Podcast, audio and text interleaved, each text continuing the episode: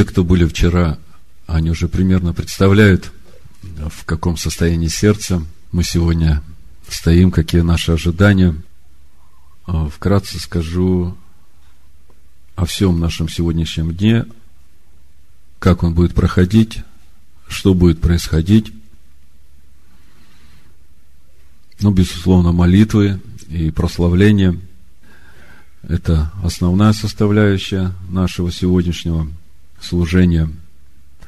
Но при этом, э, значит, э, условно можно так разделить на несколько частей наше служение. Я не берусь сказать, сколько их, но первые несколько я назову.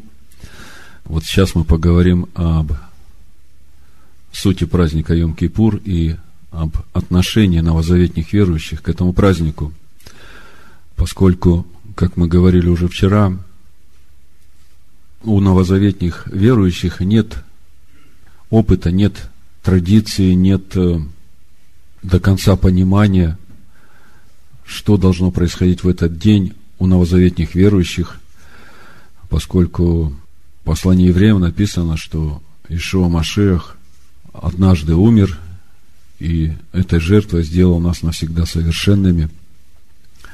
Поэтому нам нужно ясно представлять, что происходит сегодня в наших сердцах в этот день. И мы об этом поговорим. То есть об отношении верующих Нового Завета к празднику Йом-Кипур. И о празднике Йом-Кипур для новозаветних верующих. Э, потом, как мы знаем, в уставе праздника Йом-Кипур центральное место занимает принесение в жертву двух козлов. Оба козла в жертву за грех. Только один будет во искупление, а другой будет во очищение. И в этом особенность сегодняшнего дня. Есть две исповеди. Есть исповедь над козлом во искупление, и есть исповедь над козлом во очищение. И хотя внешне они похожи, но в своей сути они отличаются. Отличаются тем, что исповедь над козлом отпущения, здесь идет уже исповедь о путях, о корнях, о причинах того, что привело к соделанию тех грехов, которые были возложены на козла искупления. И потом все эти грехи и все эти корни, все это будет возлагаться на этого козла отпущения и выноситься за стан. И мы поговорим о том, какое отношение это имеет к нам. Что у нас происходит.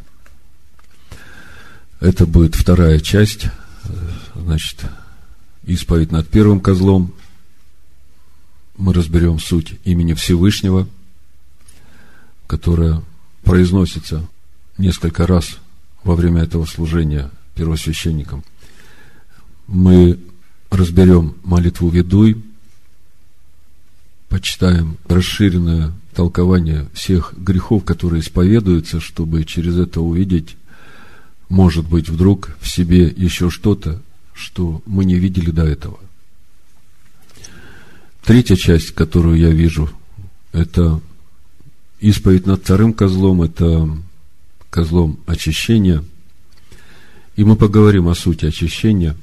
Вчера уже немножко говорили, вы уже представляете. И в этой части я бы хотел, чтобы те, у кого есть на сердце, засвидетельствовали, каким образом Слово говорило, каким образом это Слово обрезало, каким образом Слово очищало душу, и что получилось в результате. И что вы предпринимали, какие усилия прикладывали вот э, в этом направлении. Ну и потом у нас в Агаде праздника, в порядке праздника, есть еще чтение книги Ионы, чтение книги Левит, чтение Исаии 57-58 главы. И еще мы прочитаем ритуал храмовой службы – как там проходило служение. Вот примерно такой порядок у нас сегодняшнего служения. И в конце будет звучать последняя труба, шафар, конце молитвы Неила. Ну вот, примерно так. Давайте немножко поговорим о содержании сегодняшнего праздника и о нашем отношении к этому празднику, новозаветних верующих. Левит 16 глава, 29-31 стихи написано. «И да будет сие для вас вечным постановлением в седьмой месяц, в десятый день месяца, смиряйте души ваши, и никакого дела не делайте, ни туземец, ни пришелец, поселившийся между вами. Ибо в сей день очищают вас, чтобы сделать вас чистыми от всех грехов ваших, чтобы вы были чисты пред лицом Господним. Это суббота покоя для вас. Смиряйте души ваши, это постановление вечное.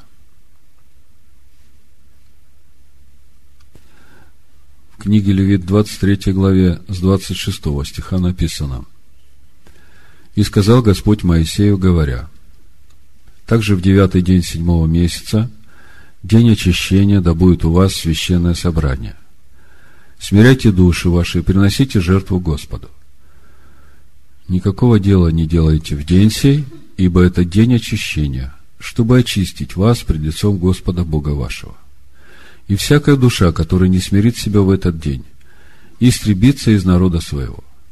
Если какая душа будет делать какое-нибудь дело в день сей, я истреблю ту душу из народа ее.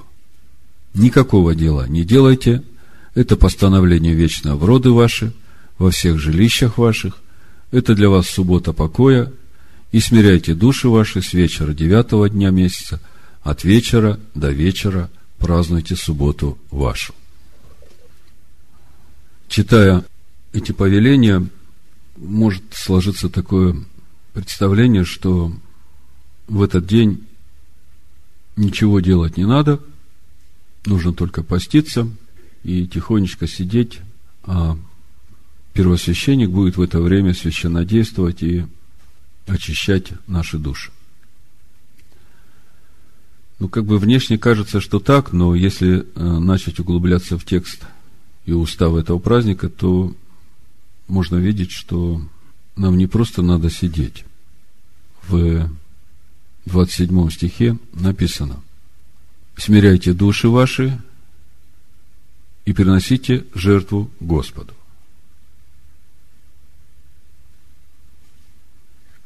смиряйте души ваши и приносите жертву Господу. То есть, с одной стороны, никакого дела не делайте, а с другой стороны, смиряйте душу вашу и приносите жертву Господу. И мы сегодня поговорим о том, что стоит за словом «смиряй душу». Достаточно ли того, что я пощусь? Или здесь о чем-то большем говорится? И что значит приносить жертву Господу? Какую жертву приносить? В чем ее смысл? И вообще, о каких жертвах может идти речь, если уже у нас есть совершенная жертва? Ну вот давайте с этим вопросом разберемся сначала, с тем, как работает в нашей жизни совершенная жертва. Послание евреям 10.14 написано – ибо Он одним приношением навсегда сделал совершенными освящаемых. Давайте попробуем разобраться, что же Он сделал. В чем суть нашего совершенства? Каким образом приходит к нам это совершенство? Слышите, да?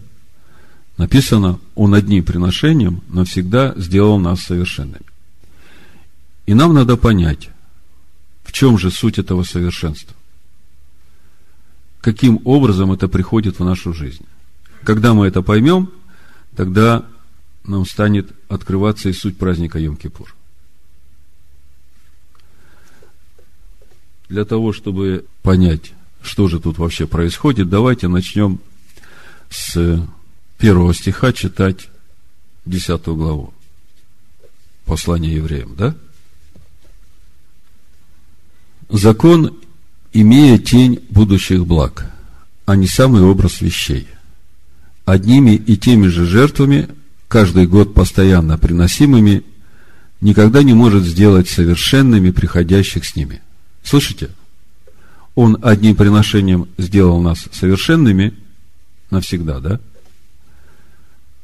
А закон, имея тень будущих благ, а не самый образ вещей, одними и теми же жертвами, каждый год постоянно приносимыми, никогда не может сделать совершенными приходящих с ними.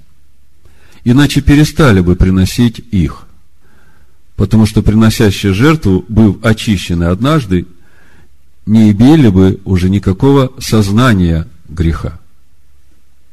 Но жертвами каждогодно напоминается о грехах, ибо невозможно, чтобы кровь тельцов и козлов уничтожала грехи. Посему Машиах, входя в мир, говорит, жертвы и приношения ты не восхотел, но тело уготовал мне. Давайте немножко попробуем разобрать это местописание, чтобы понять, о чем здесь говорит автор. Ну, начнем с того, что закон, он тень будущего блага. И речь идет о законе жертвоприношений в скинии по образу. И мы знаем, что это служение пришло, ну, в общем-то, после того, как народ сделал золотого тельца, разрушил заветные отношения. И уже через это можно увидеть, что это большая милость для народа, потому что уже со времен Адама грех – смерть. И милость Бога именно в том, что даже несмотря на то, что народ нарушил заветные отношения, Бог дает возможность через свой закон получить прощение соделанного греха и восстановить взаимоотношения с Богом. То есть восстановить снова заветные отношения. Вы понимаете, насколько это великая милость закона? И мы читаем, что закон – это э, образ будущего блага. О каком будущем благе речь идет? Речь идет о служении в истинной скине. Здесь служение в скине по образу с козлами и тельцами, и это только образ. Потому что Машея входит в небеса, в истинное святилище. И он тоже туда входит со своей кровью. То есть служение истинной скини мы можем увидеть через служение в скине по образу. Вы понимаете? Так вот, закон это тень будущего блага. И вот это будущее благо, смотрите в чем. Кровь тельцов и козлов, как мы читаем, не может сделать совершенным приходящего с ним. О чем речь идет? Ну вот, к примеру, у меня стадо овец, у моего соседа стадо овец. И вот мне понравилась там одна овечка у него, и у меня проблема такая, или у хозяина этого стада, не хочу про себя говорить. То есть, проблема владельца одного стада, что ему нравятся овцы другого стада. И ему нравится воровать. И он идет, ворует эту овечку, потом понимает, что он сделал неправильно – раскаивается, возвращает эту овечку, прикладывает еще одну пятую, потом идет в храм с жертвой, козла берет, исповедует этот грех над этим козлом, козел умирает, этот, который украл, остается живой. Ему за грех не надо умирать. И он как бы в совести своей чувствует себя чистым перед обществом, никто к нему больше претензий не имеет. Он сделал все по закону, он оправдан. Он оправдан от вот этого поступка, который он сделал, украв эту овечку.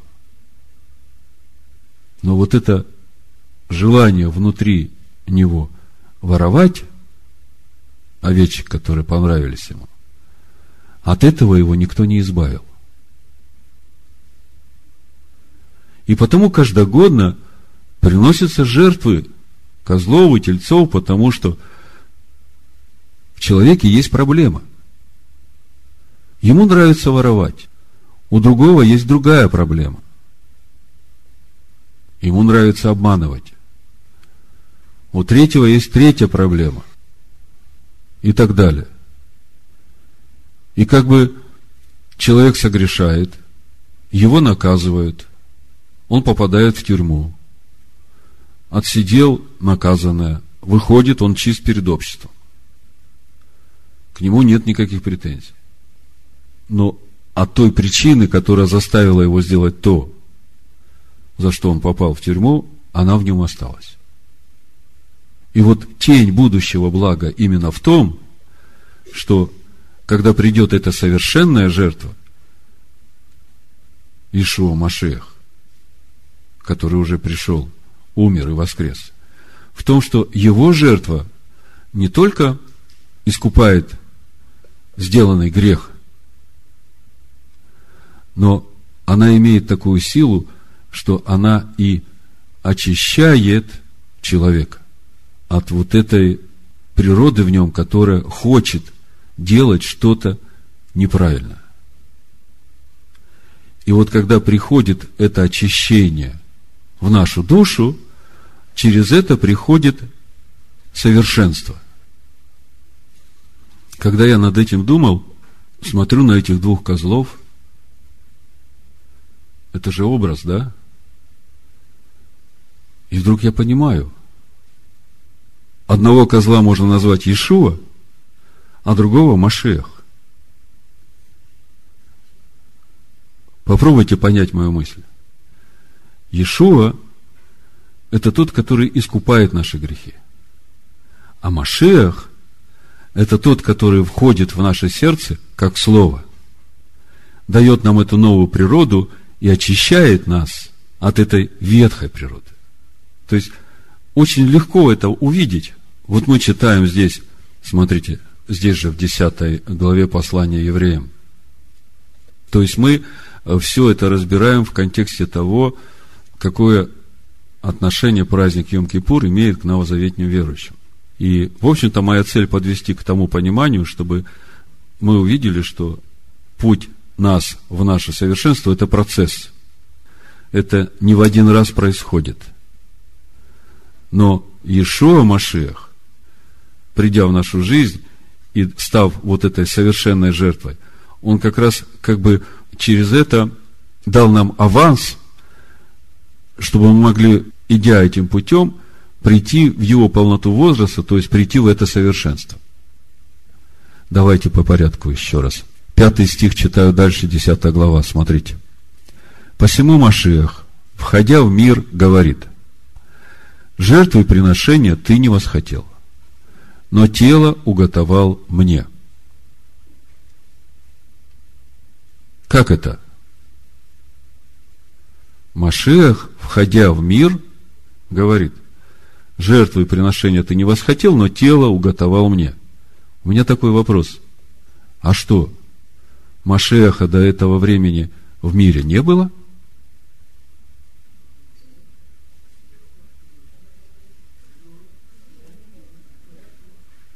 Был, безусловно, был. И именно Машеха в пустыне отцы искушали. Помните, в первом послании Коринфянам, 10 главе, 9 стих, написано, не станем искушать Машеха, как некоторые из них искушали и погибли от змей. Речь идет об отцах, которые в пустыне не послушались Моисею. То есть Машех был в мире, и отцы искушали Машеха, Видите, да? Три с половиной тысячи лет назад. А если чуть выше первые четыре стиха прочитать, написано, не хочу оставить вас, братья, в неведении, что отцы наши все были под облаком, и все прошли сквозь море, и все погрузились в Моисея в облаке и в море. И все ели одну и ту же духовную пищу. И все пили одно и то же духовное питье. И вопили из духовного последующего камня, камень же был Машех. То есть, Машех был, из Машеха течет Тора Моисея, духовная пища и духовное питье. Это то учение, которое Бог дал для научения своего народа, так написано. Так был Машех до этого в мире или не был?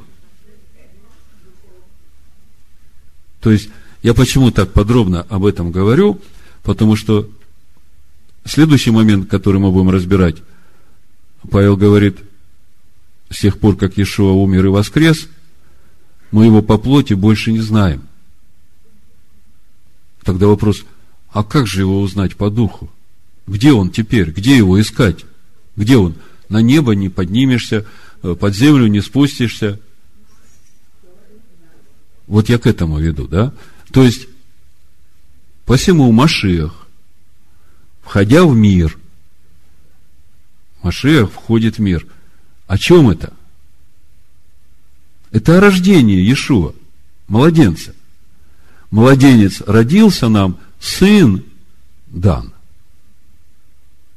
То есть тот момент, когда рождается Иешуа, сын Бога приходит в этот мир.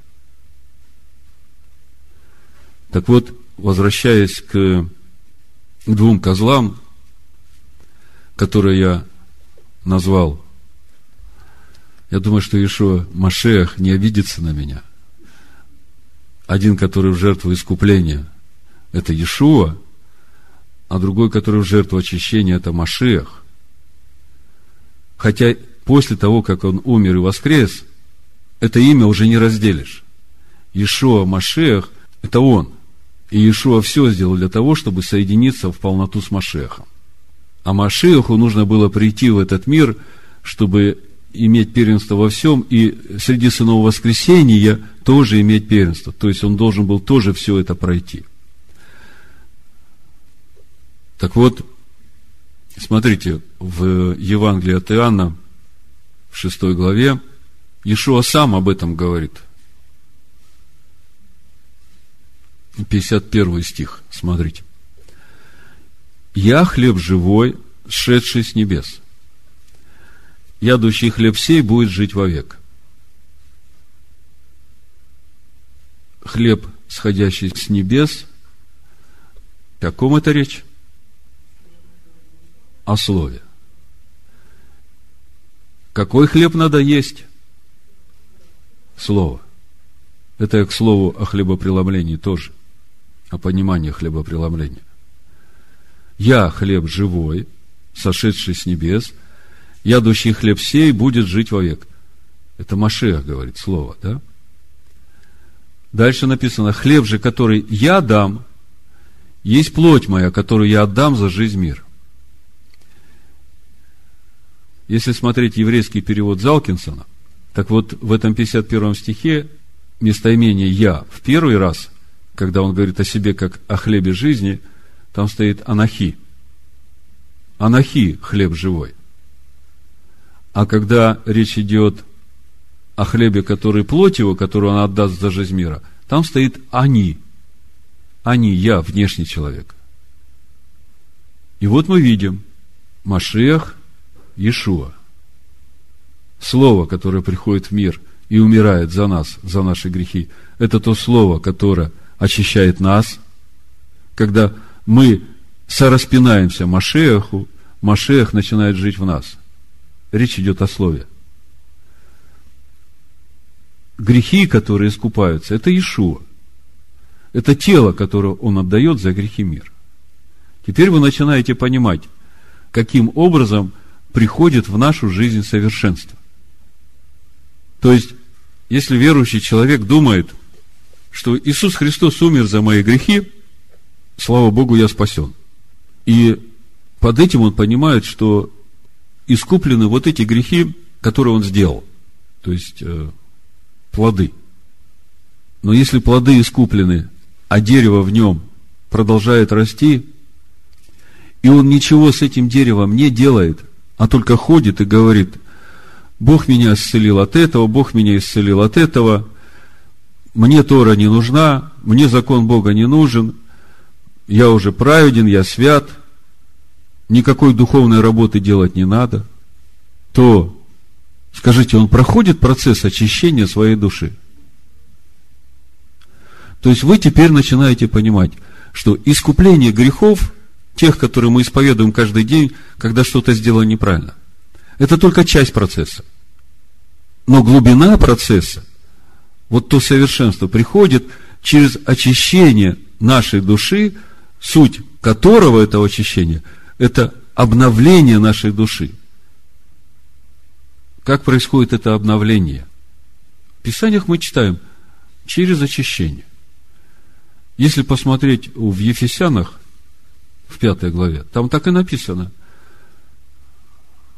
баню водную посредством слова. 26 стих. Чтобы осветить ее, очистив баню водную посредством слова. Видите как? Не посредством крови Иисуса Христа, которую Он пролил во искупление наших грехов. С этого все начинается. А очищение начинается баню водную посредством слова – а мы все говорим об вот этом стихе, который смущает верующих. Зачем нам праздник Йом-Кипур? Зачем нам этот э, день очищения? Вы знаете, Йом – день, Кипур – очищение. Это значение этого дня. У новозаветных верующих смущение, поскольку в 14 стихе написано, ибо он одним приношением навсегда сделал совершенными освящаемых. Слава Богу. Скажите, мы уже можем сказать, что мы совершенны? Скажите, а как в нашу жизнь приходит это совершенство?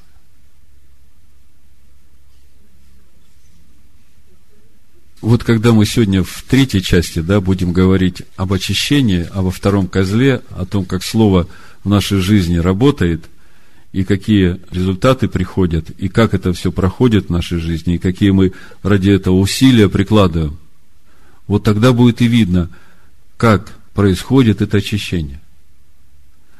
И праздник Йом-Кипур – это как раз тот день, когда это очищение запечатлевается. Потому что есть время, когда мы обрезаем свои сердца. Слышите? Наступая на себя. Это же завет Машеха – наступая на себя, на свою душу, идти к лицу Всевышнего, к Машеху и становиться непорочным. Вот это процесс нашего пути в совершенство. И там, где приходит это совершенство, там уже жертва за грех не надо, правда? То есть, по сути, когда мы придем в полноту возраста Машеха, тогда уже процесс нашего очищения закончен. И тогда действительно нам уже не надо приносить жертвы за грех и проходить процесс очищения. У меня вопрос, в какой момент это придет в нашу жизнь? Или как это приходит в нашу жизнь? Вот эта полнота возраста Машеха и вот это совершенство. Да, Ишуа говорит, я есть истина – путь и жизнь. Дальше он говорит, никто не приходит к Отцу, жизнь, как только через меня. Я сейчас о другом говорю. А вот этом нашем состоянии, когда мы уже полностью будем совершенны, и мы не будем нуждаться в искупительной жертве Машеха. Я думаю, в тот момент, когда будет побеждена смерть. Вы понимаете, о чем я говорю, да? Смерть, где твое жало? Это все при последней трубе. Значит, э, мы начинаем потихонечку понимать, что наш путь совершенства – это процесс. И если посмотреть девятую главу послания евреям, мы там видим, когда для каждого из нас заканчивается этот процесс. Смотрите, 27-28 стих. И как человекам положено однажды умереть, а потом суд. То есть, э, есть разные учения в сегодняшнем традиционном иудаизме о реинкарнации. Вот этот стих, он однозначно говорит, что никакой реинкарнации не будет. Написано, человеку положено однажды умереть, а потом суд. То есть у каждого человека есть только одна жизнь. И когда он закончит эту жизнь, и его тело умрет, тогда будет суд. 28 стих. Так и Машиах, однажды принесший себя в жертву, чтобы подъять грехи многих, во второй раз явится не для очищения, Слышите? В чем суть очищения? Ну, кто мне коротко сформулирует суть процесса очищения? Как? Евреям 4.12. Слово Божие острее всякого меча. Да, это процесс. Но я имею в виду, что сама суть очищения – это уже не я живу, но Машех живет во мне. Помните, Павел в Галатах говорит, законом я умер для закона, я сораспялся Машеху, уже не я живу, Машех живет во мне. Вот там, где уже не я живу, а Машех живет во мне, вот это и есть мое совершенство. Вот это суть нашего очищения сораспятие Машеху ради Машеха, чтобы уже не я жил, а Машех. А Машех – это слово. Так вот, вот это и есть процесс нашего очищения, вы понимаете? Баню водную посредством слова очистит нас и осветит нас. Так и Машех, однажды принесший себя в жертву, чтобы поднять грехи многих, во второй раз явится не для очищения греха, а для ожидающих – его во спасение. Теперь вы мне точно можете сказать, кто они, ожидающие его во спасение? Это те, которые прошли процесс очищения. Амен. А как они выглядят, те, которые прошли? Я бы даже говорил не так, прошли, как бы закончили, потому что Ишуа говорит, что для спасения достаточно того, чтобы мы стояли на этом пути. Это в Марка в 16 главе. Кто будет веровать и погружаться, спасен будет. Об этом же речь. Так вот, во второй раз придет для ожидающих во спасение. Давайте сначала просто ответим для себя, кто же эти ожидающие во спасение это те, которые верят в искупительную жертву. Говорят, Иисус Христос взял на себя все мои грехи, я спасен. Или те, которые сораспялись Машеху ради того, чтобы Машех жил в них. Те, которые сораспялись. Я согласен с вами. Именно так. И именно об этом Бог говорит через пророка Исаию в 53 главе. Мы в прошлый шаббат как раз читали это место – Исайя 53, 11. Написано там, на подвиг души своей будет смотреть с довольством. Помните? Через познание Его. Он, праведник, раб мой, оправдает многих, и грехи их на себе понесет. Смотрите, здесь тоже два козла – оправдает через познание, это суть козел, отпущение. И грехи понесет, это искупительный козел, на себе.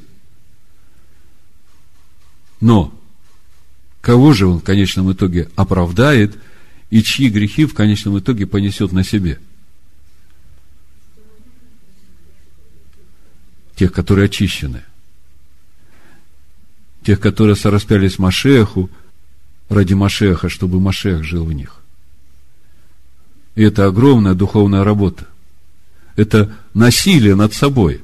Это жизнь, которая вся суть жертвоприношения моей души Ему. В этом суть сораспятия Машеху.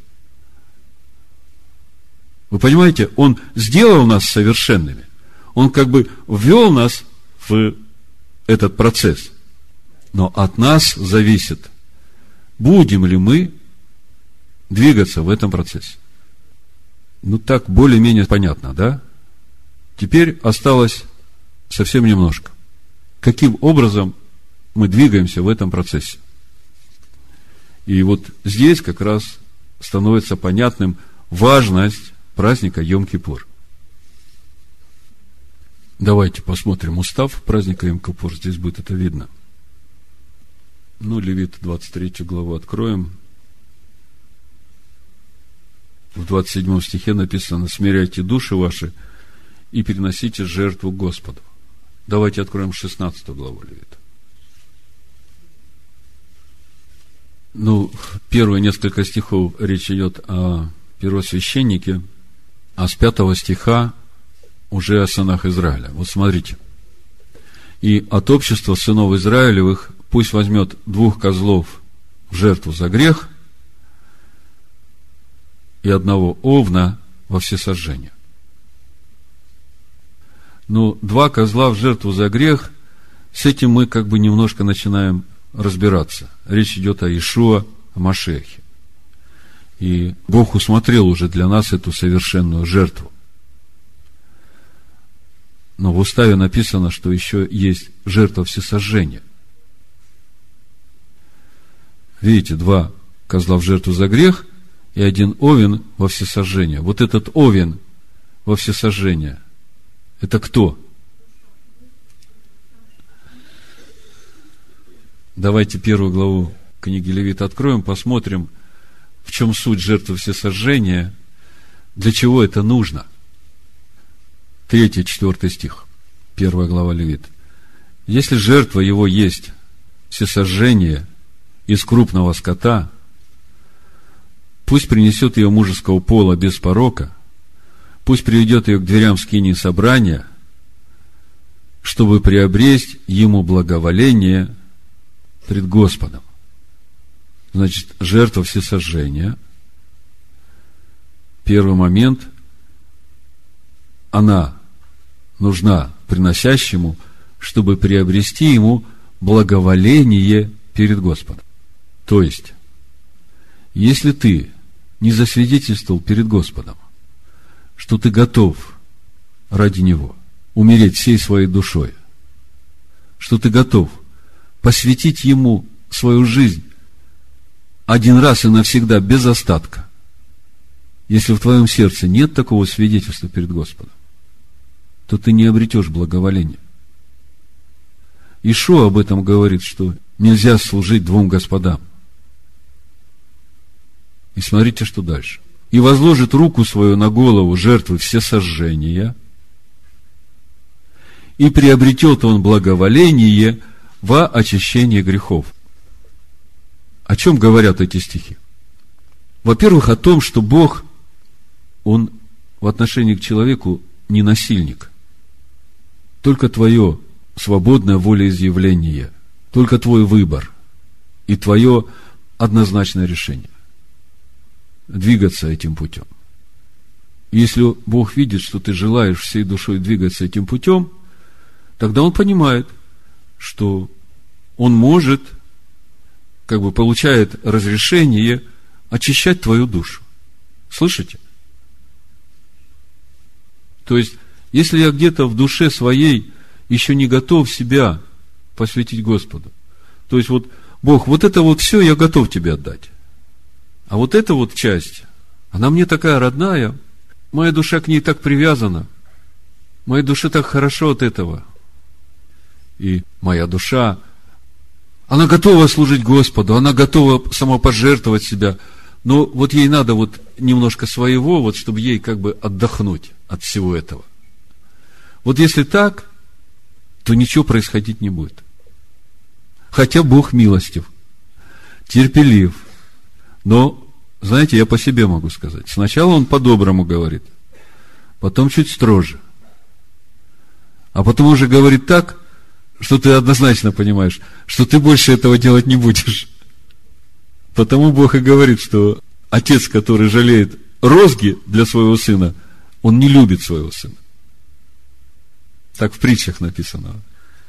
Так вот, жертва всесожжения, оказывается, это важный момент во всем нашем участии в праздник Йом-Кипур. Есть два козла, есть овен, жертва всесожжения. Вот тут процесс начинается. Вот тут все по уставу. Вот тут тогда все будет работать. У Бога есть добро на то, чтобы Он священно действовал в нас, в Сыне, чтобы это очищение происходило. А моя душа, она смиряется перед Словом и говорит, никаких моих желаний, никакой моей воли, никаких моих хотений, никаких моих прихотей, на все да будет Твоя воля. Как Слово говорит, так и будет. А Иешуа говорит в 11 главе Матвея, «Придите ко мне, все труждающиеся, обремененные, я успокою вас. Научитесь от меня, он Слово. Я кроток и смирен. И обретете покой душам вашим». Вот этот покой нашим душам, это и есть процесс, когда он входит в нашу душу и начинает там жить. Приходит вот это совершенство. То есть, по сути, моя душа соединилась с мной истинным, который суть Машех, живущий во мне.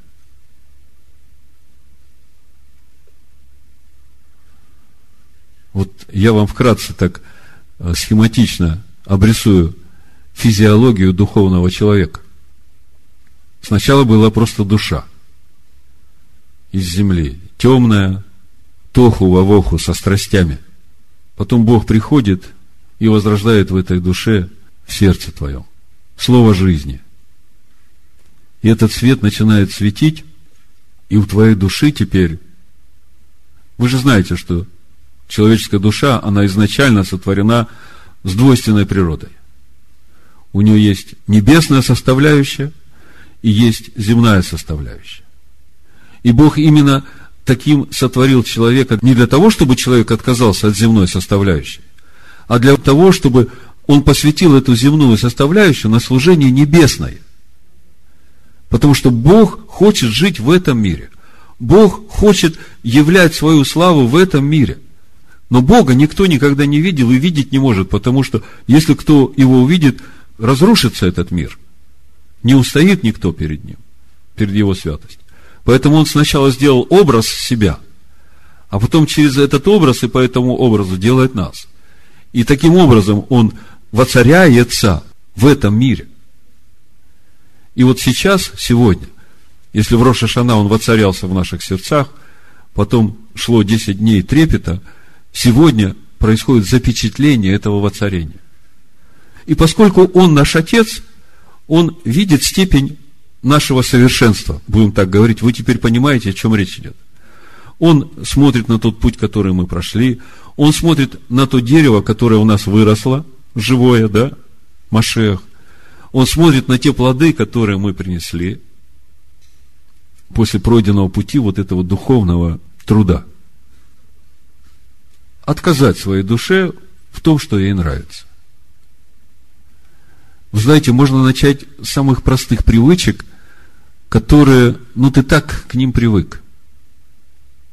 То есть есть вещи, которые мы на автомате почти делаем, просто привыкли так. И это знаем, что неправильно. Ну, казалось бы, откажись от этой привычки. А вот не тут-то было. Сразу чувствуешь себя неуютно.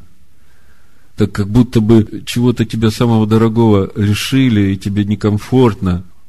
Умирать не хочется. Значит, возвращаемся к двум козлам и жертве всесожжения одному овну в праздник Йом-Кипур и посмотрим, что же Новый Завет об этом говорит. Вы это все уже прекрасно знаете, мы в этом движемся уже не первый год. Я просто вам напомню, а мы говорим о том, что вот это наше совершенство, он одним приношением один раз и навсегда сделал нас совершенными. И мы понимаем, что суть нашего совершенства именно в том, что не только наши грехи искуплены, но обновлена наша природа. Уже не я живу, а Машех живет во мне. И там, где Машех живет во мне, там я уже не грешу. Там уже не нужны жертвы за грех. Вот оно будущее благо служения в истинной скине. И это все делает Машех в истинной скине. Скажите мне вообще назначение скини, назначение истинной скини. Для чего Бог вообще усмотрел такую духовную конструкцию? Вот посмотрите на скинию по образу и сформулируйте для себя, для чего она была нужна Божьему народу.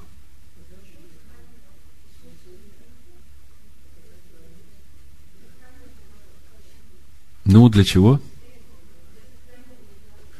Для сохранения народа. Ну, в общем-то, да.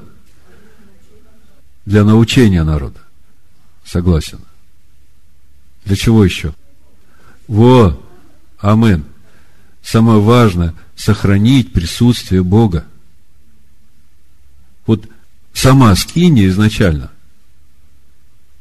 Вы же помните, народ согрешил, слава Божия ушла. И тогда Бог говорит Моисею, Моисей спускается в Йом-Кипур сегодня, со вторыми скрижалями, и говорит, вот пусть народ строит мне скинию. Построили скинию, происходит освящение скинии, и присутствие Бога возвращается в народ, в стан. А до этого облако ведь стояло за станом, там, над э, шатром Моисея. Помните, да? Так вот, главное назначение скинии это сохранение присутствия Бога в народе. И чем занималась Скиния? Смотрите, все время священники приносят жертву Всевышнему, все сожжения каждое утро и каждый вечер. Каждый вечер зажигают светильник, приносят ему хлеб, лица его. А Бог говорит, когда вы будете это делать, тогда я буду это делать с вами вы будете воскурять светильник, я буду зажигать свет в вас. Вы будете приносить хлеб лица моего, я буду делать вас хлебом. И поскольку народ согрешает, то есть искупительные жертвы, которые они приносят, и это позволяет присутствию Бога оставаться в стане. А теперь это понимание перенесите на нашу внутреннюю скинию. То же самое все, что происходит в скине по образу, оно происходит и во внутренней скине, именно по тем же уставам. И все для того, чтобы сохранять в нас присутствие Бога на всем нашем пути, даже когда мы э, согрешаем. У нас есть возможность прийти ко Всевышнему и получить прощение, и присутствие Бога возвращается. Слава Богу за Его совершенную жертву. Но более того, благодаря тому, что эта скиния в нас работает, благодаря тому, что мы зажигаем светильник, а в Торе я вижу, что священники каждый вечер зажигают светильник в храме. И в Новом Завете я вижу, что Бог повелел воссиять свету в сердцах наших, чтобы просветить нас познанием славы Божией. И я понимаю, что суть возжигания вот этого светильника в храме – это наша обязанность в нашей душе – приносить все время вот этот свет. Это наш труд. То, что свет в нашем сердце, это то, что Он сделал. Он возродил там свет. А вот наша душа, она вот это вот святое, там, где стоит эта минора, там, где стоит этот золотой жертвенник воскурений, и там, где стоит этот стол с хлебами предложений, это вот вся та духовная работа, которая должна проходить в нашей душе – вот та душа, которая должна двигаться в совершенство. Вот так работает внутренний храм наш. Ну, еще одно место 1 Петра в подтверждение того, что вот это наше совершенство, о котором написано, что Он одним приношением сделал нас совершенными, для нас это процесс всей нашей жизни. Помните, Он во второй раз явится – не для искупления, не для очищения, а для ожидающих во спасение. И в какое бы время мы ни жили, мы понимаем, что у нас другой возможности не будет. Потому что один раз человек живет, а потом суд. И вот все, кто жили, все, кто шли этим путем, когда он придет, вот тогда каждый получит награду по мере пройденного пути. У Петра в первом послании, во второй главе написано, с первого стиха буду читать. «Итак, отложивши всякую злобу и всякое коварство, и лицемерие, и зависть, и всякое злословие, как новорожденные младенцы, возлюбите чистое словесное молоко, дабы от него возрасти вам во спасение. Ибо вы вкусили, что благ Господь. Слышите? Возлюбите чистое словесное молоко, дабы от него возрасти во спасение. Чистое словесное молоко – это слово. Какое слово? Слово, которое течет из Машеха. То, которое пили отцы в пустыне. И если мы его будем есть и пить, то именно от него мы будем возрастать во спасение. Это и есть Машех, которого мы можем познать именно через Тору. Помните, мы говорили, что после того момента, как он умер и воскрес, мы его уже по плоти не знаем. 2 Коринфянам 5 глава, смотрите. Буду читать 14 стиха. А здесь Петра не закрывайте. Ибо любовь Машеха объемлет нас, рассуждающих так. Если один умер за всех, то все умерли. То есть, если ты так рассуждаешь, то тогда любовь Машеха объемлет тебя. Слышите? А если так не рассуждаешь, тогда что? А Машех за всех умер, чтобы живущие уже не для себя жили, но для умершего за них и воскресшего. Машех ожидает от тебя, чтобы ты уже не для себя жил, а для него. Кто ожидает? Машех. Откуда течет Тора Моисея? Из Машеха. Потому отныне мы никого не знаем по плоти, если же и знали Машеха по плоти. Помните, мы обсуждали этот момент.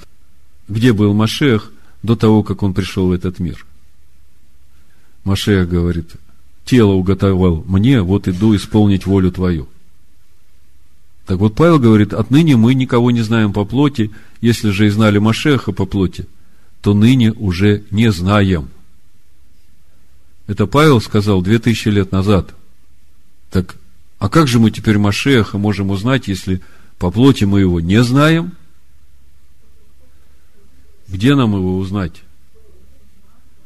Вот мы и приходим к чистому словесному молоку, которое течет из него, от которого мы возрастаем во спасение. И тут написано, итак, кто в Машиахе, тот новое творение – древнее прошло, теперь все новое. Скажите, как вы понимаете, быть в Машехе? Ну да, быть в слове, это просто. Ну, что значит быть в слове? Ну, я буду читать целый день это слово. Я был в слове. Что значит быть в слове? Быть в Машехе? То есть, быть в Машехе, это значит, все, что ты делаешь, это уже делается через Машеха, живущего в тебе. И вот там, где ты в Машехе, там ты уже новое творение. Вот оно, это совершенство где. Вот она новая тварь. Как бы мы с разных сторон, разные грани рассматриваем, а в итоге приходим к одному, к этому процессу сотворение Богом человека по образу и подобию. И мы видим, что в этом процессе без участия человека ничего происходить не будет. Более того, Бог дал человеку свободу выбора, и человек сам решает, будет он в этом участвовать или нет. И Бог никаких претензий к нему не имеет во всей этой жизни. Потом, когда жизнь закончится – Бог спросит у него, дай отчет, куда ты потратил вот все эти ресурсы, которые я тебе дал для жизни в этом мире. На эту тему есть один мидраж у мудрецов. Один э, богатый человек посылает своего слугу на базар. Дает ему деньги, дает ему список, что ему надо купить и привезти. Этот слуга едет на базар, а там ярмарка, гуляние. Гуляет, радуется, ест, пьет, веселится, ярмарка закончилась, возвращается домой, пустой, ни с чем, деньги потратил, ничего не купил. Как вы думаете, что скажет ему его господин? По сути, жизнь каждого человека – это та же самая ярмарка, куда послал он нас, чтобы мы могли сделать правильное приобретение и потом, возвратившись к нему, отчитаться перед ним о исполнении его поручения. Он говорит, избери жизнь. Вот жизнь, вот смерть, вот добро, вот зло. Избери. Ну, ты избери. Я тебя заставлять не буду.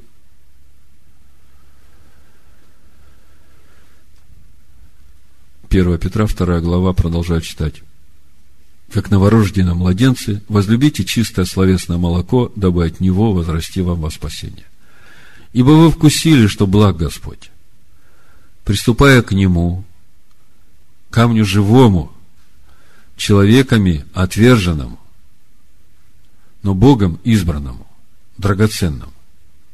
И сами, как живые камни, устрояйте из себя дом духовный священство святое. Сами, как живые камни, устрояйте из себя дом духовный. Как-то это не очень согласуется с тем, что апостол Павел говорит. Разве вы не знаете, что вы храм, и Дух Божий живет в вас? если я уже храм, если Дух Божий живет во мне, то о каком доме духовном речь идет? Что мне еще устроять надо? Вам не кажется здесь противоречие? Давайте посмотрим, что же дальше написано. Устрояйте из себя дом духовный, священство святое, чтобы приносить духовные жертвы. И вот нам сейчас важно понять, какие же духовные жертвы Бог ожидает от нас. Что мы можем приносить Богу? Ну, мы думаем, что вот, когда мы просто поем Богу, это и есть жертва хвалы. А Слово говорит, что только через тебя мы можем славить тебя. Тогда как это? Вот смотрите. Чтобы приносить духовные жертвы, благоприятные Богу, Ишуа Амашехом. Скажите, каким образом каждый из вас может приносить Богу духовную жертву Ишуа Амашехом?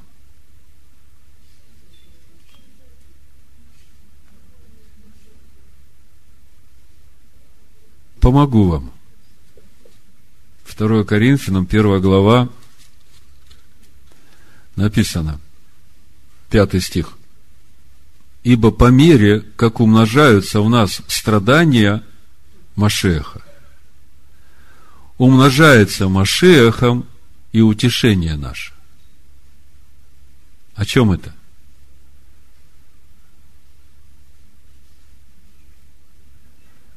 По мере, как умножается в нас страдания Машеха, умножается Машехом утешение наше. О чем это? Умирать для себя. Это то же самое, что в Галатах Павел пишет, законом умер я для закона, я сораспялся Машеху, уже не я живу, Машех живет во мне. Знаете, где это написано? во второй главе. Я думаю, что эти места вы уже должны просто цитировать из духа. Мы так э, часто об этом говорим. То есть, когда во мне умножаются страдания Машеха, каким образом эти страдания Машеха во мне начинают умножаться? Ну, опять же, тот пример. Слово говорит сотый псалом. Не положу вещи непотребные пред очами моими. А мне эта непотребная вещь так нравится, она столько удовольствия моей душе приносит. В ней можно столько увидеть интересного. Я про телевизор. А слово говорит, не положу пред очами моими вещи непотребные. И вот тут начинаются страдания Машех во мне. Я хочу, а я ей не разрешаю. Смотрите, я хочу, а я ей не разрешаю. Так кто же я? Машех во мне ей не разрешает, она хочет, и дальше она решает. Она может сказать, знаешь, ты пока побудь там в сторонке, я вот тут этот сериальчик посмотрю, а потом мы с тобой продолжим. Он говорит, хорошо. И ушел. Я потом ищу его, ищу, хожу, каюсь, прошу. Он возвращается. Как бы какое-то время моя душа держалась, потом опять что-то очень интересно будет показывать, хочу посмотреть. Это не только с телевизором – один человек сказал, когда мы едим, мы около 60 грехов делаем. Я когда услышал, мне стало неудобно спрашивать, слушай, а можешь перечислить, какие именно? Но это меня так впечатлило, хотя бы начать с количества, сколько мы едим.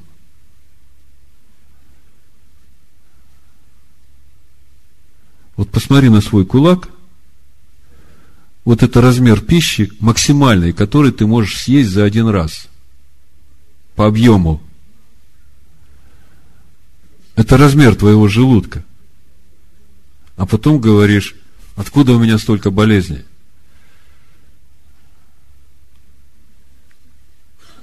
То есть, много вредных привычек. А когда мы согрешаем против своего тела, в котором Дух Бога живет – мы хорошо делаем? Вы думаете, что Бог заинтересован в том, чтобы мы в больных телах жили? Какую мы славу даем Ему? Видите как? Страдания Машеха приходят в нашу жизнь тогда, когда Слово начинает нам говорить, а наша душа еще не готова его принять. Бывает так, что это слово говорит и год, и два, и три, и мы все упорствуем. Если бы мы знали, насколько для нас лучше, для нашей будущей жизни, не упорствовать, а сразу принять. Но, к сожалению, у нас природа такая, что с первого раза редко доходит. Но когда ты уже согласился в своей душе – что ты будешь умирать для себя. Вот чтобы это слово начало жить в тебе. Написано, не будь среди присыщающихся мясом и упивающихся вином. Я посмотрел иудейский комментарий, а как это, сколько это присыщающееся мясом? Там написано 120 грамм в день. То есть, если ты съедаешь больше 100 грамм мяса в день, то ты уже присыщаешься мясом. Страдания Машеха.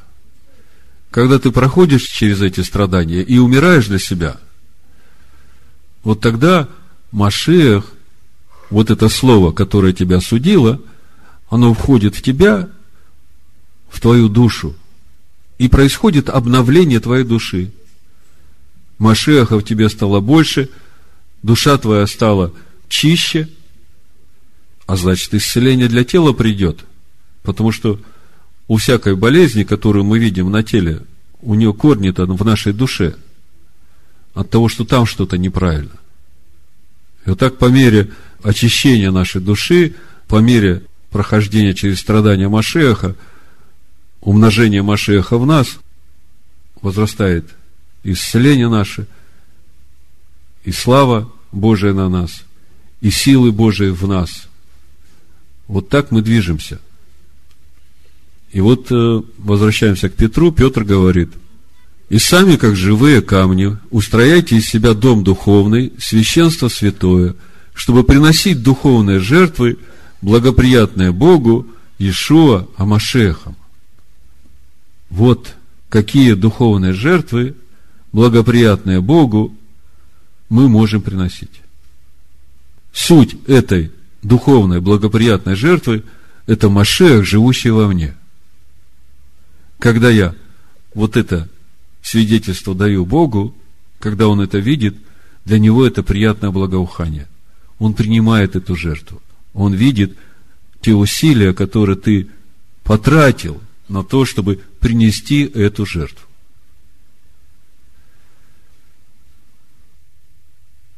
Еще несколько слов, чтобы закончить эту тему об отношении новозаветних верующих к празднику Йом-Кипур. Мы начали с послания евреям 10 главы 14 стиха, где написано «Ибо он одним приношением навсегда сделал совершенными освящаемых». Давайте поднимемся чуть выше, с 10 стиха прочитаем, что пишется в этих стихах. Прочитаем с 10 стиха. «По сей-то воле освящены мы единократным принесением тела Ишуа Машех. Всякий священник ежедневно стоит в служении и многократно приносит одни и те же жертвы, которые никогда не могут истребить грехов. И мы уже говорили о том, что стоит за пониманием истребления грехов, что стоит за пониманием совершенства. Речь идет о новой природе. Не только об искуплении сделанных грехов, но и о исправлении той человеческой природы, которая побуждает человека грешить. По сути, в русском языке есть два понятия. Есть грех и есть греховность. И вот для того, чтобы человек не делал грех, нужно избавить его от греховности. А эта греховность пришла в мир с того момента, когда Адам согрешил. И апостол Павел в послании римлянам называет эту нашу греховность телом греха. 12 стих. «Он же, принеся одну жертву за грехи, навсегда воссел одесную Бога, ожидая затем, доколе враги его будут положены в подножие ног его». Вот в этом 13 стихе, в этом его ожидании весь процесс нашего совершения. Ибо он одним приношением навсегда соделал совершенными освящаемых, видите? Он соделал нас. Но с того момента, как он это сделал, он теперь ожидает, когда мы в своих душах всех врагов, которые восстают против него, положим под ноги его. И, как мы видим, это процесс. И в этом процессе, как я уже говорил, участвуют двое. Вообще-то трое. Когда Бог говорит, сотворим человека по образу нашему и подобию нашему – то самый простой комментарий мудрецы говорят, что Бог обращается к человеку и говорит, если мы будем в этом вместе участвовать, то у нас получится.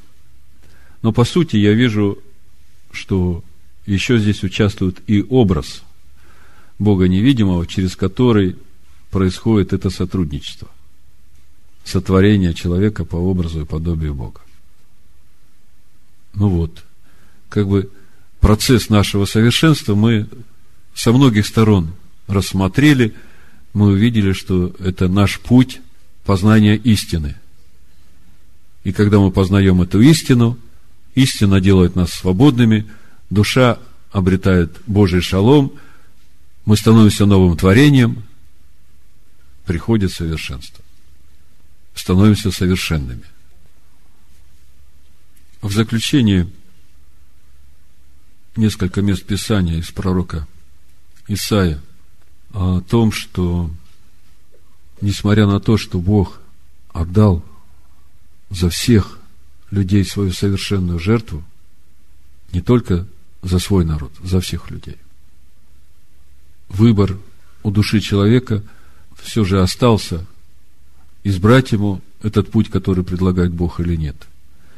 И вот глядя по тому, что говорит Бог через пророка Исаия, мы видим, что не все избрали. Я хочу прочитать эти места Писания, чтобы возбудить у вас ревность. Сегодня в молитвах будем читать э, отрывок из Исаии 44 главы, 22 стих. Написано, «Изглажу беззакония твои, как туман, и грехи твои, как облако. Обратись ко мне, ибо я искупил тебя». Вот вдумайтесь, что написано. Бог все дает – он говорит, я тебя искупил. Я изглажу все твои беззакония, все твои грехи, все. Тебе только нужно обратиться ко мне. Что значит обратиться? Это значит просто сказать, Отец, я благодарю тебя за то, что ты все это сделал для меня. Я все это принимаю. Спасибо тебе. И продолжать жить той же самой жизнью. Вот недавно мы читали 33 главу Иезекииля. Я прочитаю. Это то же самое, что в 18 главе Иезекииля. Но здесь будет немножко по-другому это звучать. Что значит «обратись ко мне»? Послушайте. Иезекииль, 33 глава, 10-11 стих и 19.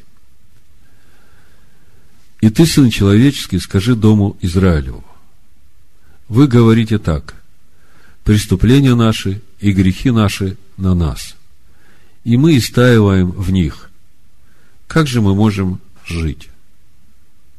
Одиннадцатый стих. Скажи им, живу я, говорит Господь Бог, не хочу смерти грешника, но чтобы грешник обратился от пути своего и жив был. Обратитесь, обратитесь от злых путей ваших, для чего умирать вам дом Израилев. И дальше 19 стих. И когда беззаконник обратился от беззакония своего и стал творить суд и правду, он будет зато жив. Видите, свидетельством обращения является то, что человек, который обратился, он начинает творить суд и правду. О чем это? Когда человек обращается к Богу, к Его закону, к Его завету, он начинает судить себя именно там, где он поступал против. И когда он себя судит и принимает решение больше так не поступать, и через это начинает поступать правильно, вот это и есть делать правду. И Бог говорит, вот, Дом Израилев, обратитесь ко мне. Я искупил вас. Я изглажу все беззакония ваши.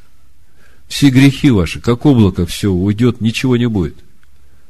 Только обратитесь ко мне. Начните творить суд и правду. И это будет для меня свидетельством, что вы обратились. Исайя 59, 20 стих. Продолжение – и придет искупитель Сиона и сынов Иакова, обратившихся от нечестия, говорит Господь. На подвиг души своей будет смотреть с довольством, через познание его он праведник оправдает многих, и грехи их на себе понесет. Вот они, видите, обратившиеся от нечестия. К ним придет Искупитель Сиона. Еще одно место. Исайя 1.27. Сион спасется правосудием, и обратившиеся сыны его правдою. Сион спасется правосудием, и обратившиеся сыны его правдою. Это о том же. О том, чтобы мы судили себя до того, как Бог будет судить нас. Потому что если мы судим сами себя, то тогда Бог нас не судит. Если мы судим и принимаем решение идти путем правды, тогда изгладит, как облако, беззаконие все наше. И последнее место, Исайя 10 глава, 21-23 стих. Остаток обратится. Остаток Иакова к Богу сильному. Ибо хотя бы народа у тебя, Израиля, было столько, сколько песку морского, только остаток его обратится. Истребление определено изобилующую правдою. Ибо определенное истребление совершит Господь, Господь Саваоф, на всей земле. Когда Он придет, Он придет к ожидающим во спасение. И мы теперь понимаем, кто такие ожидающие. Это те, которые шли этим путем совершенства, распиная себя со распятием Машеху, для того, чтобы Машех жил в нас. И свидетельством вот этого пути будет являться любовь Божия в нас, в которой жизнь Бога. Амин. Амин. Амин. Амин. Амин. Amen. Amen. Amen.